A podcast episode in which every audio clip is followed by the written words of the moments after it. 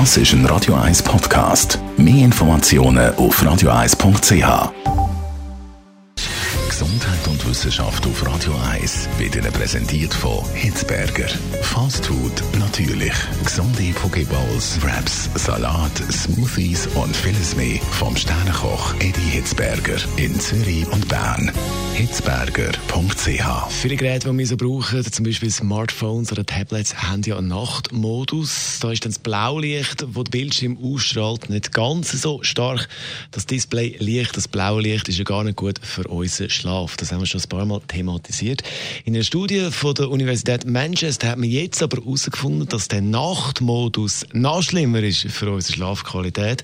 Zwar stimmt es, dass das blaue Licht reduziert ist, aber um das blaue Licht technisch zu reduzieren, muss man mehr Geld dazugeben. Und das gelbe Licht, das ist dann eben noch weniger gut für unsere Schlafqualität.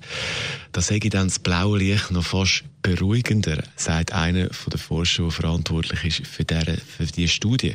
Also, am besten vor dem ins Bett gehen, gar nicht mehr auf dem Bildschirm schauen.